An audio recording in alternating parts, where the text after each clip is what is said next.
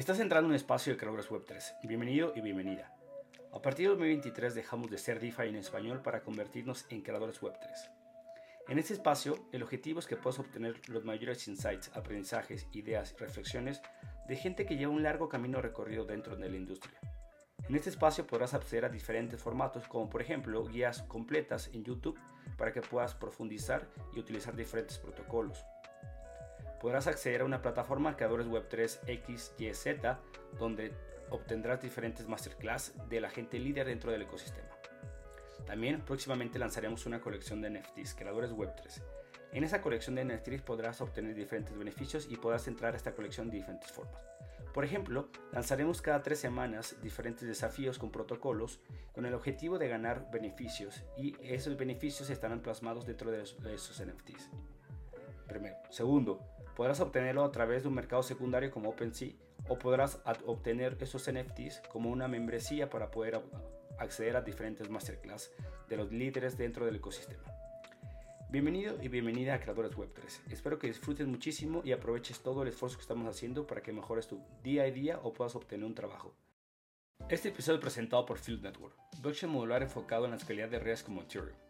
Durante la primera década de las criptomonedas como Bitcoin ha sido dominado principalmente por el paradigma monolítico. Como el concepto lo describe, es un monolítico, es decir, que es como un robot gigante que únicamente puede moverse a través de la coordinación de una tarea en específico de las cuatro tecnologías. Y esto lo vuelve muy torpe. Nuevos paradigmas de blockchain modulares permiten mayor eficacia y mayor agilidad. Field Network principalmente lo propone a, través de su propio lenguaje de programación, su propia máquina virtual y la forma de procesar transacciones a través de Stereo Knowledge Proof y Optimistic Rollups. En la descripción del episodio te dejaré un link a la comunidad de Fuel en español para que puedas participar en diferentes eventos. No olvides mencionar creadores Web3 para obtener mayores beneficios a futuro. GM, querida comunidad, ¿cómo estás? Bienvenido y bienvenida a un nuevo episodio de Creadores Web3. En este episodio platiqué con Leandro Pizzaroni Gerbaldo, quien forma parte de Calais Ventures. Calais Ventures es uno de los principales venture capital desde Argentina a gran parte de América Latina es uno de los inversionistas de Velo App, que ya hemos platicado por acá con Manu, el CEO de Velo. Y platicamos bastante sabroso sobre un contexto de tasas de interés, por ejemplo, altas, después de las subidas que ha tenido la Fed, cómo afecta a fondos de capital o venture capital en un contexto bastante adverso en el mundo Web3 y en general. Por otro lado, también platicamos acerca de este nuevo paradigma de la rentabilidad que le está pegando muchísimo a las eh, startups fintechs, tecnológicas, cripto, web3, en general tech. Y platicamos sobre el panorama que está viendo Calais en el futuro dentro de Web3. Espero que disfrutes muchísimo esta conversación, entre muchas otras aficiones, por supuesto, siendo argentino eh, con Messi. Y bueno, disfruta mucho esta conversación como yo lo hice grabando este episodio. Gracias, Lano, eh, por estar en Creadores Web 3. Bienvenido. Hola, Antoni. Muchas gracias a vos. Gracias por la invitación. ¿qué, se, siente ser campeón del, mundo? Eh, cuéntame, ¿qué, cuál es la sensación de ser campeón del mundo? Em, a ver, em, a ver, una, es, una, es, una, es una gran alegría, ¿no? O sea, es una eh, es algo que disfrutamos. a mí me, a mí me gusta el fútbol, me gusta la selección, me gusta seguirlo y el año pasado el mundial se disfrutó, lo disfruté mucho y después la sensación de, ser campeón del mundo, ese, ese es como una victoria generacional, ¿no? O sea, yo soy, yo soy del, del 88, ¿no? O sea, no, no tuve la oportunidad ni siquiera siendo, siendo bebé de haber estado en la, en la Copa del Mundo anterior. Entonces, em, haber vivido esta y que hayamos ganado esta, esta copa es también como una victoria de, toda la generación eh, que, no, que no vimos la última, eh, el, último triunfo. Así que como generación creo que la vamos a hacer, vamos a hacer durar un poco más. Va, no va a ser hasta la próxima Copa del Mundo, va a ser dos o tres mundiales más, vamos a seguir con esta alegría. Sí, como lo mencionaba probablemente creo que la, la, la, el espíritu que dejó las calores de compañerismo. Ah, la, gente en Twitter decía que eh, eh, Messi estaba como revitalizando esa visión de familia donde eh, el, el pibe no tiene ningún problema con nadie, tiene sus tres hijos, con su esposa. O sea, como que esa idea que teníamos de Rockstar eh, lo está revitalizando a una familia normal, alguien que lo está logrando, igual todo el equipo, ¿no? Las, las camionetas, como sí. sí, no, a ver, y a ver, yo creo que yo creo que creó una imagen espectacular. El, el contexto de que el mundial se dé, eh, Messi, Messi ganando la copa eh, ya a sus 35 años, después de haber tenido una carrera, la mejor carrera de cualquier futbolista que, que ha existido, em, haber tenido un desempeño tan, eh, digamos, tan excelente, es como que fue cinematográfico, hasta, hasta la construcción de, del, del, enemigo, ¿no? O sea, tener, tener un Mbappé con, con la calidad de jugador que es, haciendo tres goles en la final eh, y, y, y, y, que todo ese desenlace se dé con el sufrimiento de Argentina habiendo perdido, con el sufrimiento del, de los triunfos agónicos contra Holanda eh, y ni hablar contra Francia. O sea, todo eso fue, fue cinematográfico y bueno, para el, eh. para los argentinos lo disfrutamos mucho y para los que nos gusta el fútbol también es una especie de justicia divina que, que Messi, que lo hemos seguido tantos años, pueda, pueda consagrarse. Como, eh, totalmente cumple todos los patrones del el, el storytell perfecto, ¿no? El desenlace, la historia, el enemigo. Me encanta. Y bueno, investigando un poco acerca de, de ti, tu carrera, eh, llevas más de 10 años, o sea, encontré un video en YouTube de, de hace 10 años es, en el mundo del emprendimiento. Llevas más de una década, en la última década, eh, y enfocada en emprendimiento. Si no lo hubieras enfocado en emprendimiento, ¿en qué se lo hubieras enfocado? ¿En tu energía, tu enfoque, eh, tu espíritu? Mira, ¿en qué te hubieras enfocado más? Eh, mira, yo, como decís, eh, hace más de 10 años que estoy eh, vinculado al, al, al, ecosistema de emprendimientos y, y, esta, eh, y este mundo. Siempre, siempre me ha tocado estar no de la posición de, de, emprendedor y de fundador de una compañía, sino acompañando desde, desde ser inversionista y de digamos, en, la etapa en la que estoy ahora, que es eh, con Cale que invertimos Venture Capital, y también en, en, en otras posiciones de aceleradoras, de, de incubadoras, y, y, un poco haciendo un rol de community building, ¿no? O sea, o ecosystem builder, ¿no? Creando estas iniciativas, eh, tratando de suplir un poco con la agenda de qué es lo que está haciendo falta, qué ideas está bueno que está bueno compartir, a qué tipo de gente está bueno vincular. Entonces, me he encontrado en, me he encontrado un poco en ese camino y ese es un camino en el cual descubrí y lo hago con eh, la certeza de que los emprendimientos, los emprendedores, las emprendedoras eh, eh, desarrollan innovación, crean empleo, crean valor económico, resuelven problemas. Entonces, me ha tocado, me ha, me ha tocado acompañar eso. Eh, yo de, de, formación soy ingeniero. Eh, siempre hay como un componente medio duro en el tipo de cosas que quiero hacer y, digamos, en hacer cosas. Eh, pero también he tenido desde siempre una, una vocación hacia el, hacia el, bien común y tratar de, encontrar espacios. Entonces, eso me ha vinculado también a cierta participación en política, en, política universitaria, a, a, ver, cierta, cierta idea de trabajar para, para, un, para un bien común. Así que yo no sé, habrá sido, habrá sido desde, desde la política o desde la educación o, o bien desde, desde hacer algo en donde la impronta termine en el bien común. Eh, creo que me hubiese volcado hacia eso. Y en esta última década, ¿cómo has visto que ha evolucionado eh, el, el, la, la, relación entre emprendedor y VCs y cuál es el rol principal que ves en estos momentos del VC, tanto en la evolución como en el rol actual eh, de la última década. Eh, a ver, yo creo que ha habido algo muy positivo que, que es cómo ha evolucionado la industria, ¿no? O sea, ahora hay mucho más emprendedores, hay, hay más fondos, eh, hay más espacios de encuentro. Eh, y, y eso es muy positivo. Eh, eh, hay, más, eh, hay, hay, más oportunidades, ¿no? Entonces, em, yo creo que todo ese crecimiento que se ha venido dando es un crecimiento, em, es un crecimiento orgánico, no es lineal. eh, y es un crecimiento en donde cada uno de los actores también ha fortalecido eh, los vínculos que, tenemos entre, entre todos los que formamos parte del ecosistema. Y eso, eso es, muy positivo. Em, sí, me, sí, sí creo que todavía faltan más emprendedores, faltan más personas creando, creando soluciones, eh, faltan, eh, faltan más inversionistas comprometiendo capital para, para, para esto. Em, y sí ha habido algunos cambios. Em, eh, sí ha habido algunos cambios que, que, bueno, que tienen que ver con creaciones de valores en, algunos, en algunas industrias o verticales específicos eh, que han volcado un poco más la agenda para un lado o para el otro.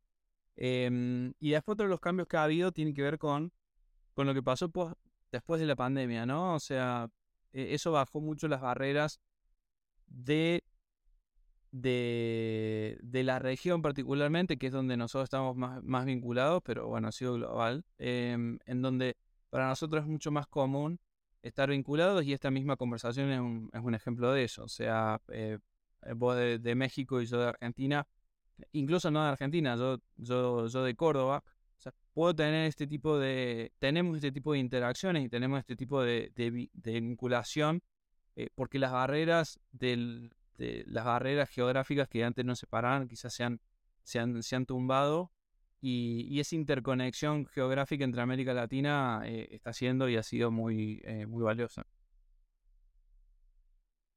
¿Y, cómo, cómo, has visto, bueno, más bien tu experiencia, cuál ha sido como el mito eh, más importante que ha impedido pues que haya una relación con un emprendedor, a un acercamiento, a un, buen desenlace?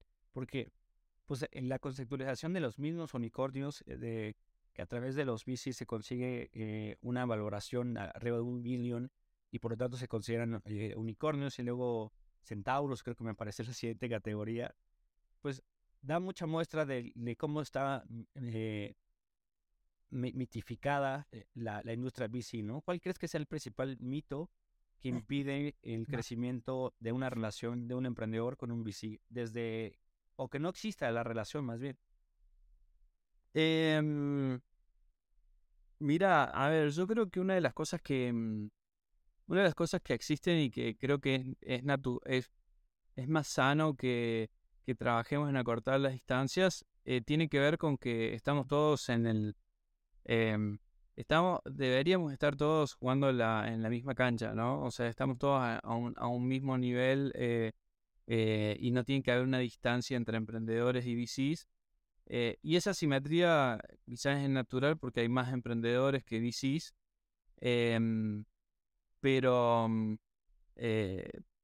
pero lo que hay que, lo que hay que trabajar, y justamente esta semana que pasó, nosotros teníamos una sesión donde trabajamos con, con la empresa que estamos mentoreando, que, no tiene que haber una, no tiene que haber una diferencia o, o, esta distancia necesaria entre emprendedores y VC y tenemos que entendernos como iguales y tenemos que comunicarnos y tenemos que relacionarnos como, como iguales, eh, con lo que cada uno puede colaborar con el otro eh, y, y, de esa forma tener relaciones más, eh, más genuinas, más transparentes y entender que estamos jugando el mismo juego y quizá lo estamos haciendo desde posiciones distintas, pero, pero bueno, todos tenemos que poner los botines y salir a la cancha, embarrarnos un poco y tratar de, tratar de meter algunos goles. Entonces, y en eso, eh, el, el, deporte que estamos jugando eh, eh, no es muy diferente. O sea, estamos jugando el mismo deporte quizás desde posiciones distintas y es importante entender que es importante entender que, que, la relación que tenemos que tener tiene que ser más como, como coequippers y como y como colegas hasta cierto punto y no, y no que haya una diferencia o una distancia ficticia creada que sea innecesaria. Y bueno, Nano, eh, es igual de importante, eh, la gente considera que eh, es igual de importante desaprender que aprender y en esta era tan transformativa, con tantos cambios, pues determina mucho de la capacidad de adaptación de las personas y de las organizaciones, ¿no? En estos últimos tres años, ¿qué idea que tenías antes dejaste de creer en el mundo del venture capital? ¿Qué idea estás desaprendiendo en ese proceso? Em, Mira, eso para nosotros es un ejercicio, es un ejercicio muy, muy valioso em, y, que, y que tratamos, y tratamos de ser como conscientes en eso, porque en nuestro negocio, em, a ver, nuestro negocio de Venture Capital consiste en tener acceso y tener criterio, digamos, como simplificando esto, ¿no? Tener acceso a los mejores deals y saber elegir si son buenos o no son buenos. Eh, y ahí hay cosas que, que hacemos como que hacemos en ese ejercicio que tiene que ver con, em, con hacer una especie de snapshot en el, en momento en el cual nosotros estamos tomando una decisión. Eh, tenemos un, un, investment memo, tenemos ciertas discusiones y, también tenemos cierta apreciación. Y, mm, y después podemos ver qué compañías a qué compañías le va bien, a qué compañías le va mal, qué, qué, ha sucedido después de que nosotros decidimos invertir o decidimos no invertir principalmente. Entonces, si nosotros invertimos, armamos un portfolio, si nosotros no invertimos, hacemos un antiportfolio. Entonces, em, una de las cosas que cambió puntualmente em, tiene que ver con esto de, que posiblemente cambió en toda la industria, con esto de que no se podía de, que el negocio se puede hacer de una forma, digamos, online, digital y a la distancia, ¿no? Em, por ejemplo, nosotros teníamos una política que era, en el momento de realizar una inversión, sí o sí tenemos que haber conocido en persona al fundador, Y si alguno de nosotros, alguno de los socios, tiene que en algún momento haberlo visto face to face, eh, comprobado que era de carne y hueso, eh, haber salido a comer, ver cómo, cómo se comportaba, cómo se comunicaba, etcétera, etcétera. Y después, bueno, eso lo tuvimos que desaprender a la fuerza, ¿no? O sea, eso tuvimos que empezar a hacer un negocio en donde eh, invertimos el 70% de nuestro portfolio en sin haber tenido esa exposición de conocerlo en persona antes de invertir. Eh, digamos, 70% por decir un número, no, no lo tengo calculado, pero, em, pero esos atributos de, las de las personas, de que decir, no, yo sí o sí tengo que verlo en persona porque con eso tengo un juicio específico de cómo, cómo esta persona es, es algo que tuvimos que desarrollar y, y, y, confiar más en otros data points eh, y no, no tanto en el data point, lo tengo que ver en, en persona. Em, ese fue como que uno de los cambios que yo creo que, que, han tenido que ver en la que han tenido que ver en la industria. Y antes de que tuviéramos ahí ese programa técnico, mencionabas algo que quería extraer, eh, que decías que el, los modelos mentales eh, de, la gente que está dentro del, venture capital me funcionan a través de encontrar esos patrones, ¿no? Esos patrones pues se, se resumen, eh, cada quien crea su propio modelo mental y, y, busca patrones específicos, pero todos están buscando la rentabilidad, ¿no? ¿Para qué? Pues para tener un, un income de regreso de simplemente la operación que están haciendo, ¿no? De entrada y de salida. Y eso en un contexto eh, de los últimos 12, 13 años, eh, había estado en un contexto de tasas de interés eh, bajas. Es decir, dinero barato. Desde 2009 teníamos tasas pegadas a cero. A partir de hace un año, un poquito más de un año, 13 meses, empezaron a subir las tasas de interés. ¿Qué impacto están viendo ustedes respecto a este nuevo contexto? Buscando los mismos patrones, pero en un contexto distinto, ¿no? ¿Qué significa eso para el emprendedor en esta era de las tasas altas? Em, lo que nosotros vemos es que eh, es que eh, hay una dinámica más similar a la que teníamos en el 2018, 2018-2019, eh, la que estamos viviendo ahora, que a la dinámica que vivimos en fines del 2020, 21, 22, que es buscar em, em, digamos, métricas más sustentables en las compañías, eh, buscar eh, o sea, valuaciones más, eh, más acordes al, a, los estadios y tienen que ver, a ver, la, el tema de las tasas tiene que ver en un impacto en la liquidez que hay en el mercado. Entonces, al haber menos liquidez y menos, menos inversiones que se están haciendo y posiciones más conservadoras, sí se está buscando que las compañías tengan un modelo de negocio más concreto y sustentable, que tengan eh, un escenario de runway más conservador, que tengan un camino a la rentabilidad eh, mejor definido eh, y también el tema, de la, el tema de las valuaciones está más seteado por métricas de negocio y cierta expectativa, obviamente. Hay una expectativa en, en, la evaluación porque es lo que define cuánto una compañía vale en pos de lo que va a valer, pero ya no es tanto la expectativa creada hace unos años en donde la evaluación estaba dada en esta ronda por la evaluación que iba a estar dada en la ronda siguiente, ¿no? Entonces, eh, al acortarse la liquidez en el mercado y haber menos capital disponible, las evaluaciones están mejor definidas por métricas de negocio y por el potencial del negocio en sí misma y no tanto por la especulación de esta compañía levanta hoy una ronda a esta evaluación porque en 12 meses va a estar a esta otra evaluación y quizás sin la atracción suficiente que los que lo soporte. Entonces ese es uno de los cambios que ha habido. Es como parte de la, de, la, de la, crítica, la autocrítica más constructiva, dura, por supuesto, que ha habido ¿no? en el ecosistema del, del venture capital, donde yo creo que se está madurando esa, esa visión, ¿no? Em, y es parte de los memes y es parte de muchas cosas, pero yo creo que es, es algo significativo, es duro, ¿no? ¿Cuál es la, visión de Calais en los siguientes cinco años dentro del ecosistema Web3, no? Porque podría parecer que, que no es, significativo, no es em, ya atractivo estar en Web3, ¿no? Pero, pues, como decías, los, los VCs juegan un juego long, medium y long term, eh, y la gente que está viendo al siguiente año no tiene sentido, pero ¿por qué ustedes se quedarían cinco años más en Web3? Em, mira, las tendencias nosotros las vamos viendo em, y vamos viendo las señales, ¿no? O sea, cuando, cuando X cantidad de compañías empiezan en su, en su deck a, usar las palabras clave, ¿viste? Ahí vas, leyendo estas, eh, vas leyendo, vas leyendo estas, estas tendencias.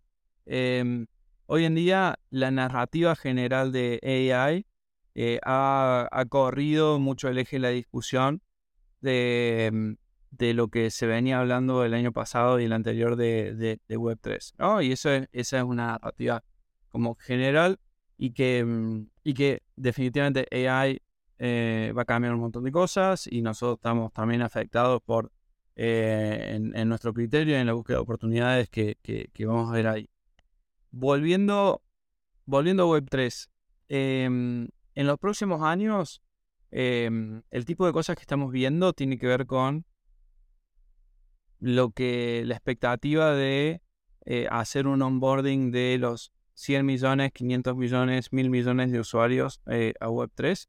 Y eso, y eso se va a dar, esa adopción se va a dar con una, una mejor experiencia de usuario. Y esto es algo como que que se viene hablando y bueno, ambos compartimos en Denver muchas, eh, muchas discusiones tenían que ver con esto, tenían que ver cómo, cómo mantenés la privacidad, mantenés la seguridad y sin tener que tirarle la responsabilidad a las personas non-tech savvy o non-crypto non -crypto savvy a que eh, gestionen sus, sus palabras claves, ¿no? Em, entonces, ¿cómo, ¿cómo mejoras la usabilidad? ¿Cómo mejoras el acceso?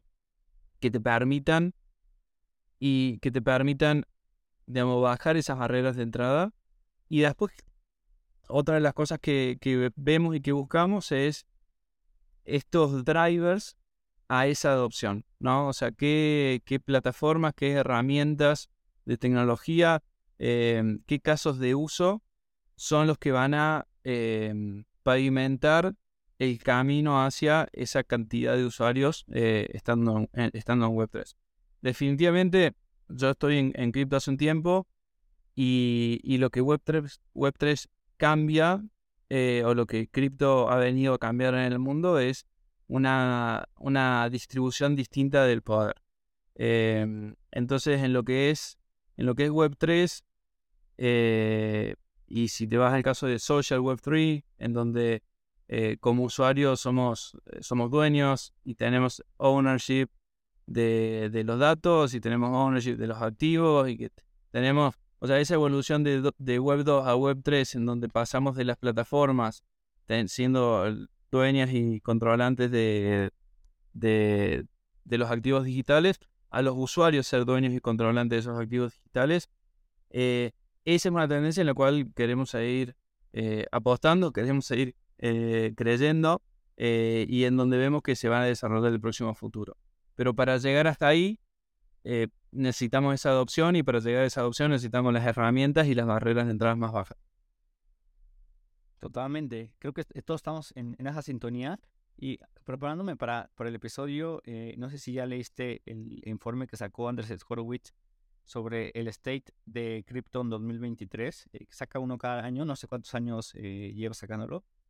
Y pues es este fondo de referencia del... tiene el budget más grande, ¿no? O en, en, el fondo, ¿no? O sea, pasó de 50 millones hace 4 o 5 años hasta me parece que la última vez eh, su fondo ya tenía 5 billones enfocados en cripto. Y me parece una lectura interesante y quiero compartirte cuál fue mi reflexión y, a ver qué opinas tú. Eh, apela mucho al, tema em, del desarrollo, ¿no? Y lo vimos en Denver, eh, tú y yo, que todo estaba muy enfocado en tecnología, en desarrollo. Y, mi, sensación final, mi reflexión final fue que, pues, estábamos acostumbrados a que el crecimiento de cripto lo medíamos en, a nivel de market cap, ¿no? ¿Cuánto estaba creciendo el market cap en Bitcoin, en Ethereum, en todas? Eh, si ya habíamos pasado el trillón, si ya habíamos llegado a 3 trillones, y cuál era el precio, ¿no? Ese, la sensación de crecimiento para nosotros está basada en eso, cosa que es fundamental. De hecho, ahí en su tesis pone que eh, alimenta el ciclo de la especulación a la creación de ideas. Y el último bull eh, empujó una ola de grandes eh, desafíos. Y al final, pues está como el, la, se voltea y entonces para mí es como si estuviéramos en un estadio más saludable, ¿no? ¿Qué se refiere a más saludable? No tenemos un mayor market cap, eh, y no, no tenemos eh, precios altos, pero dentro de este eh, reporte que hace, habla acerca mucho de cinco métricas, ¿no? Desarrolladores, de, de, deploys de smart contracts, un número de usuarios activos, es decir, todo en esa parte es mucho más saludable. Y mi reflexión final, ya te la dejo para a ver qué me dices tú, es como, a ver, estábamos en una fiesta y, y en esa fiesta estábamos bastantes eufóricos, buenos, y salimos de la fiesta y, listo. O sea, simplemente estamos en un estadio más, más saludable, ¿no? O sea, en lugar de ya ir los viernes a, una fiesta, a un boliche, eh, nos vamos a correr. No significa que nuestra vida esté mal, o sea, no, no significa que cripto esté mal. Eh, significa que está más saludable, más sostenible, más sustentable. Esa fue como mi reflexión final. No sé qué opinas tú sobre pues, la visión que teníamos sobre el market cap y los precios a ahora desarrollo, creación y productos, que estamos mucho mejor que antes. Em, sí, a ver, cripto ha tenido eso desde de, en, en, cada, en cada bear market, ¿no? O sea, eh, cada, cada bull y cada bear, bear, market, y acá hablando, hablando, digamos, de oído nomás, porque no tengo la data, pero cada bull market ha significado mucha gente entrando a cripto y cada bear market ha significado gente saliendo de cripto y quizás la gente, la gente que entraba y la gente que salía, o sea, la gente que se quedaba era la que seguía construyendo cosas. Y bueno, y este es el, claro ejemplo que vos estás diciendo, ¿no? O sea, eh, hay mucha gente que, el año pasado eh, se sumó eh, por, por, el precio, o por la especulación o por cierto caso de uso y que, que hoy se bajó, pero a lo mejor el, la gente que se, que se sumó a hacer deployment de smart contracts o a, crear soluciones con una visión de, un mejor Internet y un mejor futuro eh, digital, eh, es la que se sigue quedando y es la que hoy en día está creando compañías y en esas compañías lo que está buscando son modelos de negocio y de sustentabilidad real, concreta, eh, que, que, le permita crecer en vez de hacer, bueno, vamos a hacer un token emission eh, y lo vamos a vender como bla, ¿no? Entonces, em, yo creo que esa, corrección existe y como, como decías, y, y, en el estudio también lo referenciaba, la cantidad de developers y la cantidad de usuarios creando está haciendo esto. Acá la pregunta, lo que yo, lo que, lo que yo no puedo, no puedo conceptualizar todavía, lo que no me imagino es si el próximo bull market va a estar dado por por una euforia del, del consumer, o sea, por una euforia del usuario común sumándose, que ese usuario se, ha visto, se ha visto más atraído por la especulación, por el hecho de ganar plata o por, no sé, por el NFT o por, o por algo en particular, eh, o si el próximo bull market o la próxima adopción va a estar eh, dada por la tecnología construida detrás de, detrás del, de las cortinas, ¿no? O sea, por, por la máquina de, de, la tecnología que estamos consumiendo y que de repente tengamos los 100 millones de usuarios, pero sin que estén, eh, sin que estén completamente, eh, o sea, sin que sea explícito que estén ahí por la especulación, sino que son usuarios que están haciendo uso de la tecnología Web3 y de la tecnología de blockchain porque tiene sentido. Eh, y eso es algo que, a ver, volviendo un poco a la, nosotros en Argentina y en, varios otros países y en América Latina también, hay mucho uso que hacemos de cripto porque nos resuelve un problema. Eh, y, no estamos en cripto por, por la especulación, sino que estamos en cripto porque es la forma más eficiente de hacer algo. Y posiblemente el próximo bull sea más invisible en ese sentido, pero lo estemos usando porque sea más eficiente o porque sea mejor.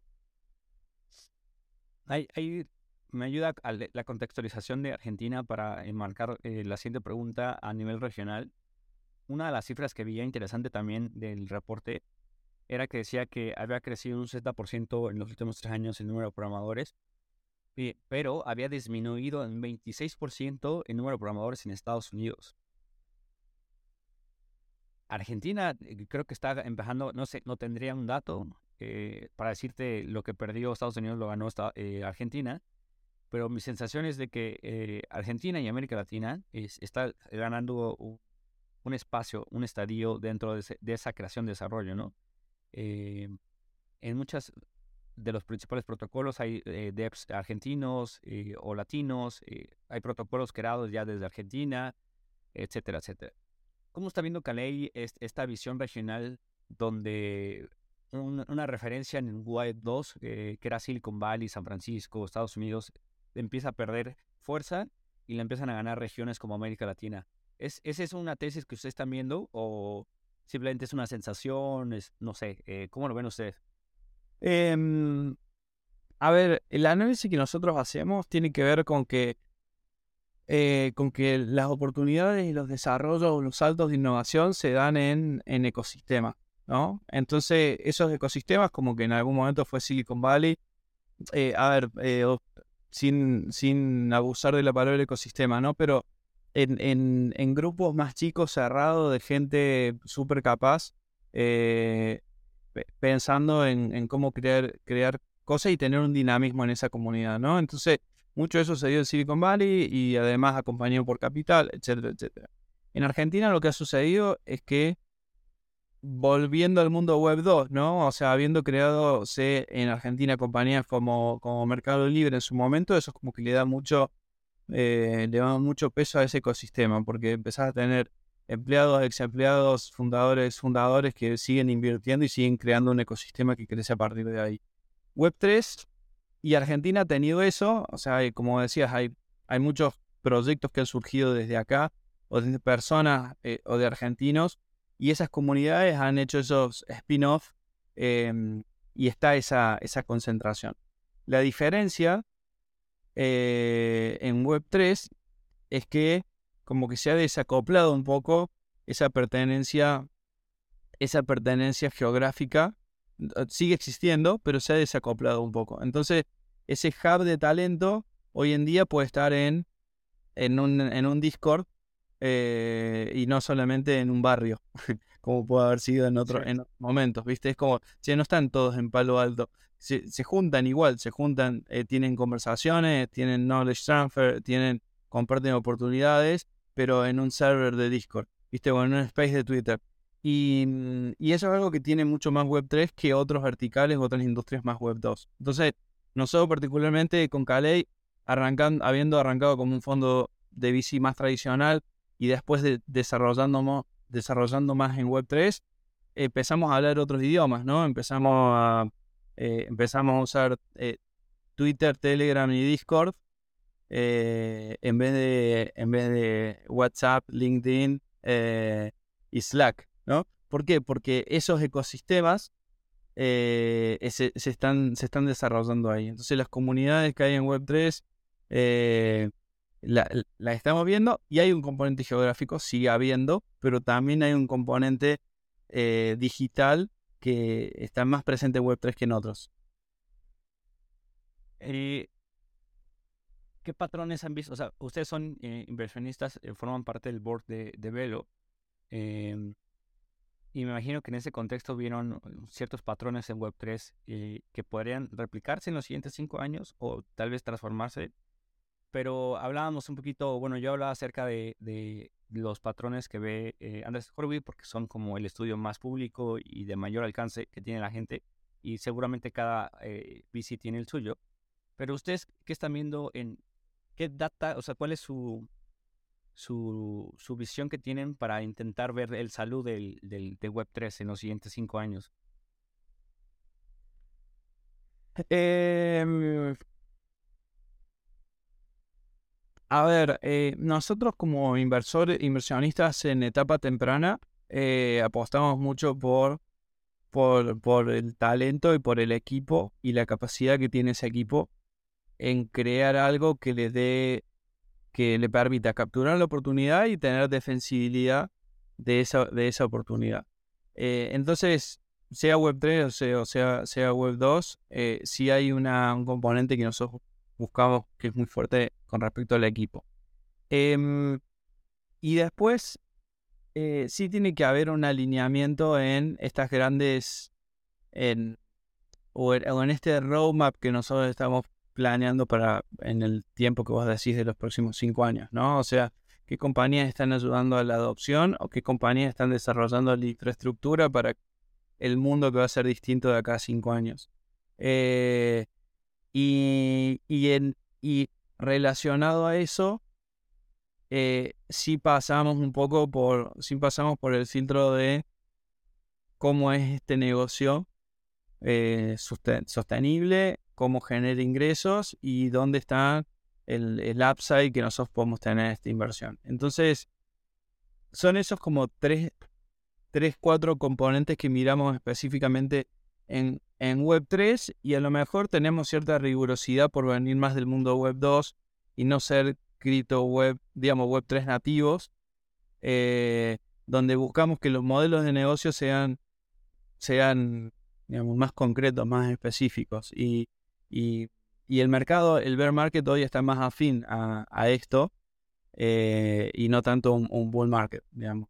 Quizás la, la concepción en, en, el 2017, previo a los ICOs, era, eh, era otra y después eso cambió. Y en el 2021, con respecto a los NFT o los nuevos protocolos o los token emissions, era otra y después eso cambió. Entonces nosotros sabemos que que en términos de la sostenibilidad y el largo plazo de la compañía, tiene que haber eh, un modelo de negocio que sea más, eh, eh, más, más, más firme, más antifrágil. Me gusta esa palabra de Nassim Khaled, Taleb de antifragilidad.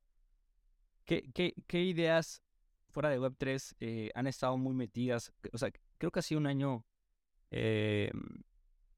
interesante eh, interesante puede resultar una palabra no adecuada para la gente que le está pasando mal en términos económicos, pero es interesante por la situación en la que está el, contexto global. Eh, la gente piensa que se está desdolarizando el, el mundo, está perdiendo su, su, su, impacto, surgen herramientas eh, que están transformando la forma en la que vamos a percibir el, el, el mundo en el futuro, como AI. Eh, seguimos viendo el avance de Web3, entonces me parece que va a ser un, una, una, etapa de transición dura, cualquier transición es dura, pero interesante. O sea, lo que vamos a ver después de esa transición, eh, no sé qué es lo que estén viendo ustedes, qué ideas traen en la cabeza, o, particularmente tú, eh, en los últimos meses, que le han estado muchas vueltas, o sea, de wow, eh, intentando encontrar, entender, ¿qué traes en la cabeza en los últimos meses respecto al futuro del mundo? Mira, eh, a ver, te comparto un poco. O sea, después de todas las pálidas, ¿no? O sea, la crisis, la crisis económica, em, eh, el bear market en cripto, viste, como que no, no estaba, no se, no se estaba dando una, ¿no? Porque eran todas, eran todas negativas, viste, estaba todo, estaba todo en caída. Em, y después lo que, lo que, lo que, lo que sucedió en los últimos meses eh, con, bueno, con, la llegada de eh, a una masividad importante y los desarrollos que están habiendo en AI, eso es como que avivó un poco la chispa, ¿viste? Porque, a ver, haciendo la referencia al, winter, ¿no? O sea, estábamos en invierno y estaba frío, ¿viste? Y no se veía una, una luz, no se veía una lucecita ahí, algo de sol que nos caliente un poco. Y de repente es como que apareció AI y bueno, en el mundo que estamos nosotros, ¿no? Apareció AI y alguien tiró eh, una antorcha, ¿viste? Y la antorcha cayó cerca nuestro. Y la sensación es que no sé si esa antorcha es la que nos va a dar calor y nos va a dar comida y nos va a permitir cocinar o es la que nos va a prender fuego. Eh, pero, pero esa es un poco la sensación, ¿no? Es como, che, acá hay, acá hay un poquito de fuego. Acá hay fuego que nos está, lo estamos viendo, está acá, cerca nuestro, sentimos el calorcito. Y, y bueno, hay que agarrar esa antorcha y hay que ver, o sea, tratemos de no, no quemarnos y tratemos de no prender fuego todo. Eh, pero bueno, acá hay, acá hay algo. Y esa es un poco la sensación. Esa es un poco la sensación y con mucha incertidumbre de lo que se viene, eh, con, con asombro y mucha expectativa de la de las cosas que se pueden hacer que antes no eran posibles, pero también con precaución porque, mm, eh, porque eh, son herramientas eh, importantes y no sabemos para dónde, dónde vamos a terminar. yo tengo una, una misma sensación donde creo que el contexto actual es duro, pero que es un tiempo como de, enfocarte en... Siempre ha sido tiempo de enfocarte en, en long term, ¿no? Pero más en, ese medio viraje, ¿no? El que, está teniendo, a lo mejor como que está cambiando el camino, pero hacia, hacia dónde va, ¿no? O sea, la gente que está ahorita metidísima en AI, eh, en, el reporte que hacía Andrés de Horowitz decía que los avances que ha habido en Zero Knowledge Proof en los últimos años ha sido acelerado. Eh, eh, Zero Knowledge Proof lleva más de 20, 30 años, como mucho de lo que se usa en cripto, pero la aceleración que ha habido en los últimos tres años ha sido bestial. Entonces, la gente que está enfocado en Zero Knowledge Proof, a lo mejor en AI, no va a aparecer en ese momento eh, el, brote y la cosecha, pero no sé, esa es mi esperanza, como que hacia dónde se dirige todo esto, ¿no? Y particularmente, eh, para ir cerrando, eh, ¿qué es lo que más te entusiasta en el Venture Capital, ¿no? Porque pues tienes una posición o tienen una posición donde pues la gente podrá decir que es mejorable, ¿no? Porque es donde metes la guita y, y de la guita pues es donde crece, es decir, donde puedes meter las semillas, ¿no? ¿Qué es lo que más le entusiasma a Calais en, la siguiente década en el mundo general de la tecnología? Eh, no sé, los que lo están alimentando esa energía hacia donde quieren dirigir sus esfuerzos. Em, mira, un poco, poco la visión en esto eh, y, que, tiene que ver, em, volviendo a los primeros temas que vos estabas diciendo, bueno, yo hace 10 años que estoy en esta industria. Em, tiene que ver con que eh, la, certeza, la certeza y el, y el esfuerzo y la, digamos, lo, que hacemos día a día, em, sabemos que en, regiones como América Latina, eh, y, después, bueno, podemos pensar particularmente cada uno de nuestros países, ¿no? Pero nosotros estamos acompañando a equipos eh, que están creando soluciones usando tecnología para resolver problemas que, que hay en la región, ¿no? Entonces, prácticamente eh, cualquier equipo creando una solución de, fintech o una solución de tecnología aplicada eh, al agro o tecnología aplicada eh, a, la educación o a la salud. cualquiera de estas soluciones en una región que tiene tantas necesidades como, como es América Latina, cualquiera de estas soluciones en el largo plazo tiene un impacto muy positivo en, todos nosotros y en, y en la gente con, la que vivimos. Entonces, em, eso nos entusiasma. Eso nos entusiasma y, es parte de la vocación que tenemos de saber que estamos acompañando eh, a equipos desde la posición que nos toca, pero estamos acompañando a esos equipos para que, que haya mejores soluciones en América Latina, que aumenten la inclusión financiera, que aumenten el acceso a la educación de calidad, que aumente, que mejoren la salud de las personas, que mejoren los alimentos. Entonces, eh, ese, ese, entusiasmo tiene que ver más con, eh, con, ese, con ese fuego lento en el cual venimos trabajando y en el cual proyectamos a nuestro, nuestro largo plazo que con algo más eh, rush de, de, último momento. Claro, eh, regresando a la analogía del boliche, salimos del boliche para eh, esa dopamina se va. listo. ¿Cómo te puede encontrar la gente, a ti o a Calais? ¿Cómo pueden interactuar? regresando un poquito al tema de los mitos de los bicis, ¿cómo pueden interactuar con, ustedes? Em, yo soy eh, Nano Pizaroni en Twitter, eh, Leandro Pizaroni en, en LinkedIn y, y, nada, y después puedes, habilitar mi correo también, le. O sea, cualquier medio que nos contacten, nuestra página es caleventures.com. O sea, cualquier medio que nos contacten, nosotros tenemos, tenemos acceso a esos mensajes y, y encantado de interactuar. Perfecto, muchas gracias Tano por, por estar en Creadores Web 3, por tu tiempo, tu espacio, tu energía y tu visión. Gracias por estar acá. Gracias Anthony, muchas gracias por la invitación.